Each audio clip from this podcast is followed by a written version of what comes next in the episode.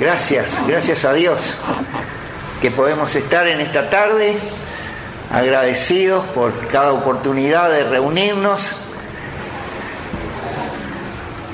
y queremos aprovechar este tiempo, queremos sacar el mayor provecho espiritual para nuestras vidas.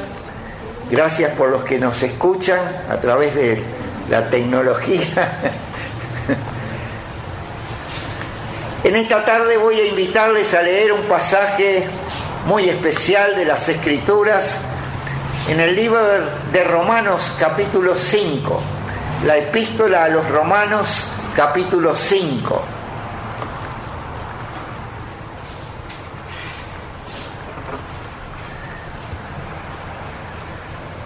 Y dice así en la palabra de Dios, justificados pues por la fe, tenemos paz para con Dios por medio de nuestro Señor Jesucristo, por quien también tenemos entrada por la fe a esta gracia en la cual estamos firmes y nos gloriamos en la esperanza de la gloria de Dios.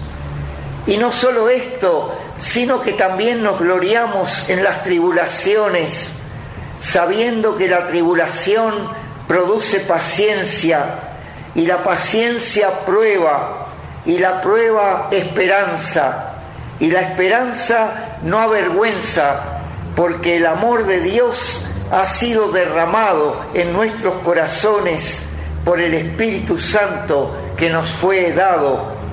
Porque Cristo cuando aún éramos débiles a su tiempo murió por los impíos Ciertamente apenas morirá alguno por un justo, con todo pudiera ser que alguno osara morir por el bueno, mas Dios muestra su amor para con nosotros en que siendo pecadores, Cristo murió por nosotros.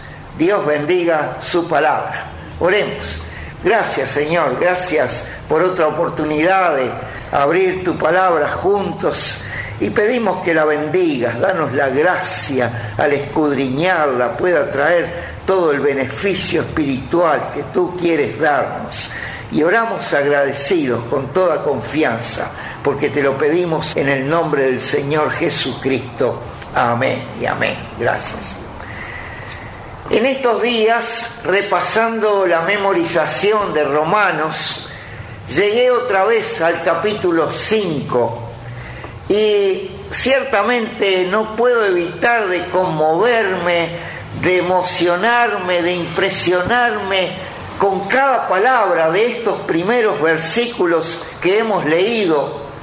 Y si me dejara llevar por mis impulsos, tal vez no predicaría más que de este pasaje por el resto de mi vida. Hay en las palabras de este pasaje tal riqueza de conceptos, tal iluminada descripción del Evangelio de Cristo, que si el Nuevo Testamento se compusiera solamente de una página y allí apareciera Romanos capítulo 5, ya sería más que suficiente para generar y sostener nuestra fe en Cristo y en el glorioso Evangelio de salvación que es por la fe en Él. Pero no se preocupen, voy a seguir predicando de otros pasajes. Ciertamente que sí, porque este es el encargo que recibí cuando me gradué en el Instituto Bíblico. Recuerdo perfectamente parte del mensaje de graduación eh, dicho en aquel día por el pastor Óscar Baglietto, era el director del instituto y el pastor de la iglesia, y él nos recordó a los estudiantes la necesidad expresada por el apóstol Pablo en Hechos capítulo 20 y versículo 27, porque no he rehuido de anunciaros todo el consejo de Dios. Pero en esta tarde quiero considerar con ustedes esta impresionante declaración del versículo 6 de Romanos 5 que dice, porque Cristo, cuando aún éramos débiles, a su tiempo murió por los impíos. Lo primero que nos impresiona de este versículo es la sencilla y concisa expresión del Evangelio, tal como le agradaba hacer a menudo al apóstol Pablo.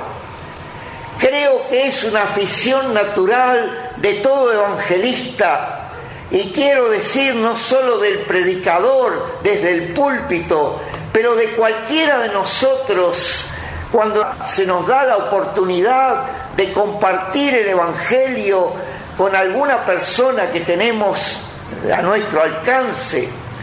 Nos gusta expresar el Evangelio sencilla y concisamente. Decimos cosas como Cristo, Cristo murió por nuestros pecados, Cristo pagó nuestra deuda a la justicia de Dios, el Señor Jesucristo murió, murió en mi lugar, pagó por mis pecados, murió la muerte que yo merecía para darme vida. Y expresiones como estas, cuando aún éramos débiles, Cristo murió por los impíos. Palabras sencillas que expresan concretamente esa grandiosa verdad que es el Evangelio de Cristo, la buena nueva de salvación que Él llevó a cabo muriendo por todos los pecadores de este mundo. Versículos como este en Romanos 5, 6 regocijan nuestro corazón cuando nos aseguran que para ser salvo no tenemos que proponer a los pecadores un engorroso estudio teológico de muchos años, no les tenemos que proponer el ejercicio persistente o perseverante de una sacrificada práctica religiosa, no le tenemos que pedir abrumadoras ofrendas económicas ni ningún otro mérito o sacrificio o justicia propia, sino que lo único que Dios requiere es fe en lo que Él declara de la salvación que nos ofrece en Cristo. Es creer y recibir el regalo de Dios, la dádiva de Dios en el Señor Jesucristo. Y en este pasaje el apóstol Pablo nos declara solemnemente que hemos sido justificados, esto es, declarados justos delante de Dios por la fe en el Señor Jesucristo y el versículo 6 nos explica la razón, el fundamento de semejante resultado. Dice, porque Cristo, cuando aún éramos débiles, a su tiempo murió por los impíos. Y en este mensaje yo quiero llamar vuestra atención especialmente sobre esta sencilla declaración del versículo 6 cuando aún éramos débiles, Cristo murió por los impíos. A esta altura del libro de Romanos, el apóstol Pablo está desarrollando los extraordinarios beneficios de la salvación que Dios provee en el Evangelio de Cristo y en este caso para definir la grandiosidad de la obra redentora de Dios que Él llevó a cabo por medio de su Hijo, recurre a recordarnos de dónde nos rescató Dios. Y para esto primeramente dice el versículo que Cristo murió por nosotros cuando aún éramos débiles. Aquí encontramos una palabra clave en la descripción de lo que era nuestro estado espiritual, del cual Cristo nos salvó cuando aún éramos débiles. La palabra débiles es la palabra griega tenes, de la cual proviene la palabra española astenia, que es un término médico para describir un estado de profundo cansancio, falta de fuerzas y decaimiento psicológico que se vuelve patológico, pero sin llegar a la enfermedad, la palabra también significa ser desvalido, impotente, estar totalmente imposibilitado. Y esto describe muy bien el primer aspecto de nuestra condición espiritual sin Cristo, sin esperanza en este mundo.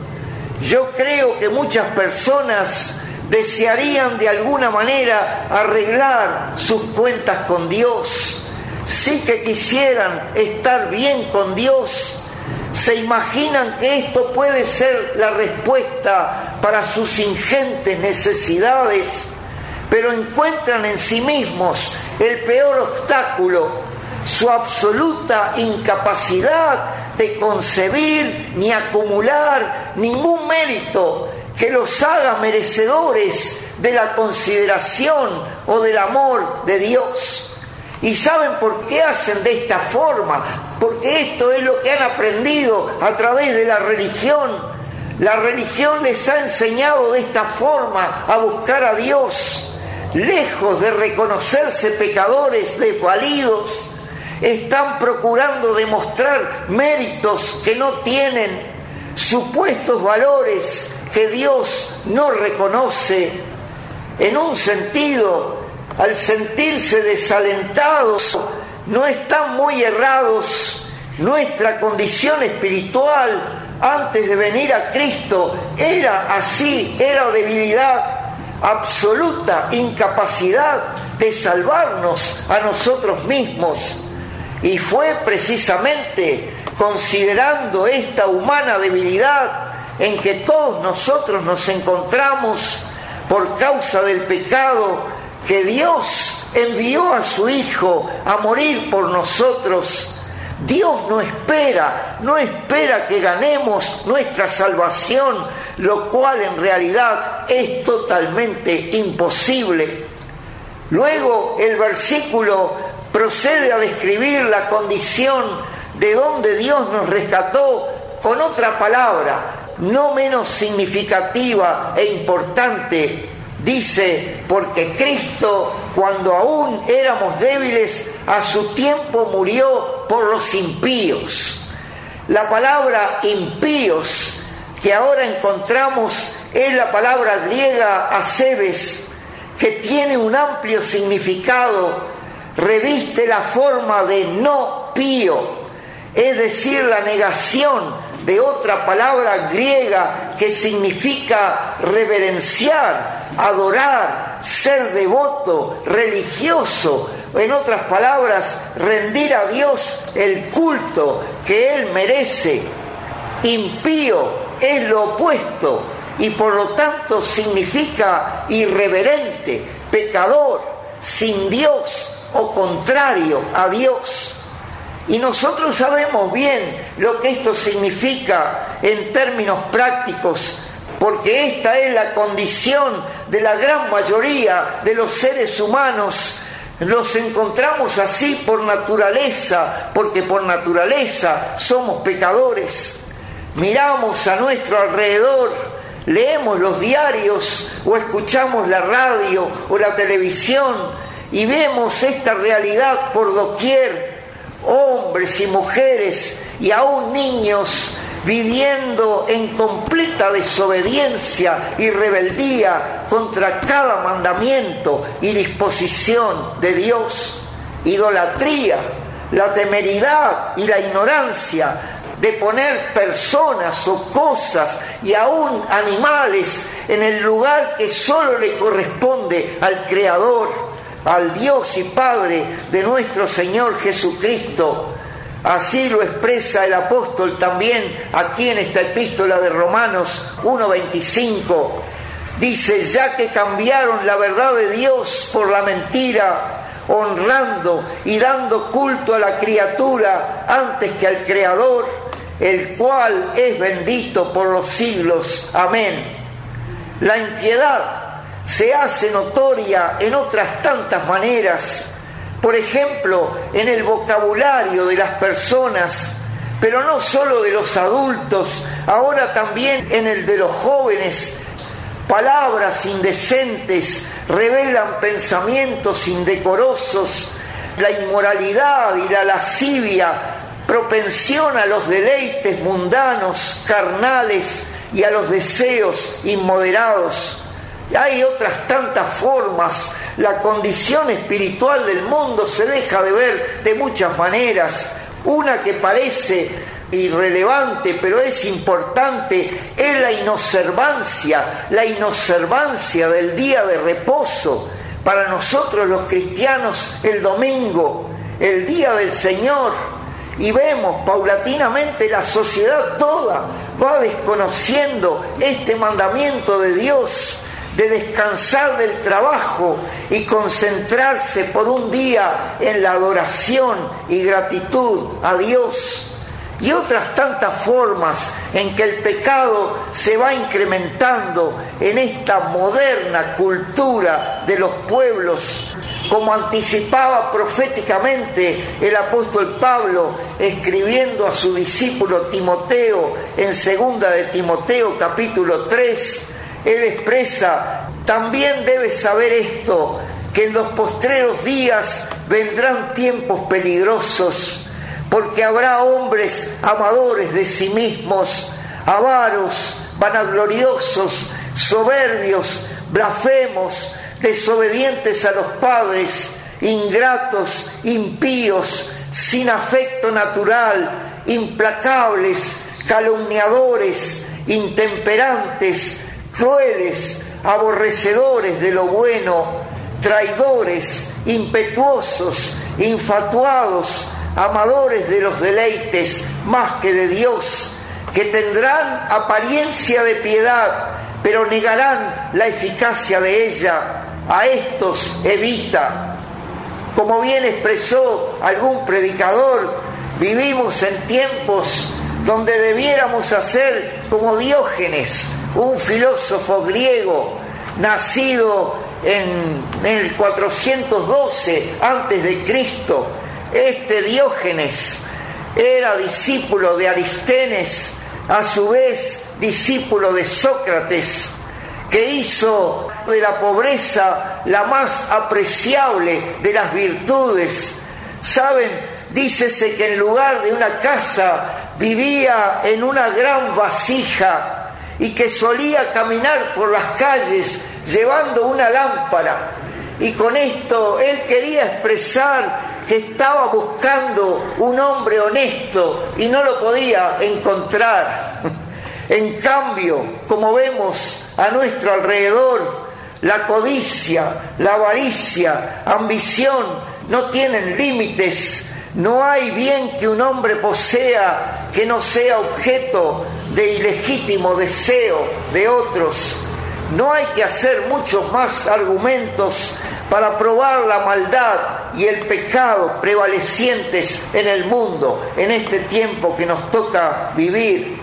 Pero la impiedad no es menos notoria aún en aquellos morales, aquellos que exhiben pocas o aparentes violaciones a los mandamientos de Dios. Y esto porque son hombres y mujeres guardando aparentemente los mandamientos o las formalidades de alguna religión, pero no pudiendo ocultar su mente carnal, cuyos designios son enemistad contra Dios, porque no se sujetan a la ley de Dios, ni tampoco pueden, como expresa Romanos 8:7. Como dice el pasaje de segunda de Timoteo que mencionamos, hombres que tendrán apariencia de piedad, pero negarán la eficacia de ellas, a estos evita. ¿Cómo se puede afirmar que uno cree en Dios cuando vive negándolo, vive ignorándolo, tratándolo como un completo extraño y aún a menudo considerándolo un enemigo, uno que está privando nos está privando, según piensan ellos, de disfrutar la vida y todavía pretender una supuesta piedad. No, Cristo a su tiempo tuvo que morir por los impíos. Esto es lo que significa esta palabra. Pero el versículo no termina, no termina con esta pesimista y taciturna descripción de la condición humana, pecadores, perdidos, como la escritura no tiene más remedio que recordarnos para alertarnos de que esta condición se agrava momento a momento, como expresa segunda de Timoteo 3:13, que dice, mas los malos hombres y los engañadores irán de mal en peor, engañando y siendo engañados. El mundo ciertamente no mejora, pero el versículo que estamos considerando contiene, como dije al principio, una de esas concisas y concretas declaraciones del Evangelio de Cristo, la buena nueva de Dios, anunciando la salvación que Él nos ofrece por la fe en el Señor Jesucristo. Y pensando de salvación, en el folleto La salvación de la Biblia que tuve la oportunidad de publicar varios años atrás, cuando estábamos en Corrientes, en la ciudad de Corrientes, puse allí varios ejemplos de lo que significa la palabra salvación. Pero ahora, a lo largo de los años, me he enterado de otras tantas conmovedoras experiencias de salvación en otros sentidos por ejemplo, el caso de una niña llamada Jessica McClure, una niña que tuvo en vilo a toda la audiencia televisiva de los Estados Unidos y de muchas partes del mundo, cuando a la edad de 18 meses, el 14 de octubre de 1987, cayó en un pozo de agua de 20 centímetros de diámetro y cayó en el fondo, en la casa de una tía en la ciudad de Midland, Texas. La niña quedó atrapada en el fondo del pozo sin poder moverse, mientras los desesperados rescatadores trabajaban afanosamente sabiendo que la niña era totalmente incapaz de ayudarse a sí misma. ¿Saben lo que hicieron? Un equipo especial fue traído a la escena para excavar un pozo paralelo a este pozo de agua, capaz de entrar un hombre por allí y luego conectar con el pozo donde se encontraba la niña. Y mientras llevaban a cabo esta obra, había numerosos voluntarios que apoyaban a los bomberos, alimentaban a los hombres operarios que trabajaban en el pozo Varios médicos estaban esperando allí que la niña fuera rescatada para auxiliarla de inmediato. Y podemos imaginar lo que fue la celebración cuando el rescatador apareció con la niña abrazada en su cuello. ¡Oh, qué salvación! ¡Qué salvación! Aquí este versículo de Romanos 5 nos recuerda cómo fue la salvación que Cristo llevó a cabo para nosotros. Cada año, cuando se aproxima la Navidad, cantamos himnos y coritos que nos recuerdan la gracia de Cristo de venir a este mundo, nacer como hombre. En aquel modesto pesebre de Belén se diría que cuando los ángeles cantaron y alabaron a Dios, expresando gloria a Dios en las alturas, paz, buena voluntad para con los hombres, uno diría que esto era más que suficiente como para humillarnos, llamarnos al arrepentimiento y salvarnos, pero no, la encarnación del Hijo de Dios que fue sin duda una piedra fundamental de la doctrina cristiana, pero ella no fue suficiente para salvarnos. Y luego los evangelios nos relatan lo que fue la vida y el ministerio del Señor en este mundo, sus idas y venidas, sus milagros, las demostraciones de compasión por los pecadores y sobre todo, como expresa el Evangelio de Juan en 1.14, y aquel verbo fue hecho carne y habitó entre nosotros y vimos su gloria, gloria como del unigénito del Padre, lleno de gracia y de verdad. Fue la vida impecable del Señor suficiente para salvarnos. No, no fue. El ejemplo del Señor permanece velado e intrascendente para la gran mayoría de los seres humanos. La vida del Señor no fue suficiente para salvarnos. Y luego el Señor abrió su boca. Poderosas palabras de sabiduría fueron impartidas en su riquísima enseñanza. Él señaló el pecado, mostró la vanidad de la vida sin Dios, recordó a los hombres las profecías de la justificación por la fe, la revelación de la justicia de Dios en el Evangelio, como luego lo explica magistralmente el apóstol Pablo en esta epístola de Romanos. Pero la enseñanza del Señor no fue suficiente para librarnos de nuestros pecados. A la par de la ley de Dios, la enseñanza de Cristo no hizo más que revelar la extrema pecaminosidad del pecado. Pero ninguna de estas cosas fue suficiente. Nada hubiera podido salvarnos hasta que Cristo murió por los impíos, como dice aquí en Romanos 5, 6. Bien expresa el apóstol Pablo que allí en la cruz, fue allí que Dios estaba en Cristo reconciliando consigo al mundo, no tomándoles en cuenta a los hombres sus pecados y nos encargó a nosotros la palabra de la reconciliación. Fue su muerte expiatoria lo que nos salva. Fue su sangre derramada para pagar por nuestros pecados lo que saldó nuestra cuenta con la justicia de Dios. Porque Cristo, cuando aún éramos débiles, a su tiempo murió por los impíos. Dios bendiga su palabra. Gracias Señor. Gracias por tu palabra.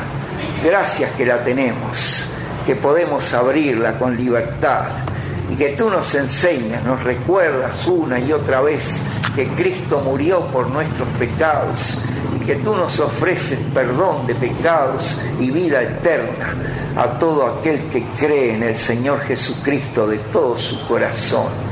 Y oramos agradecidos, bendice tu palabra, úsala para tu gloria, Señor, pueda traer mucho fruto que te glorifique y lo pedimos agradecidos y con toda confianza en el nombre del Señor Jesucristo. Amén y amén. Gracias.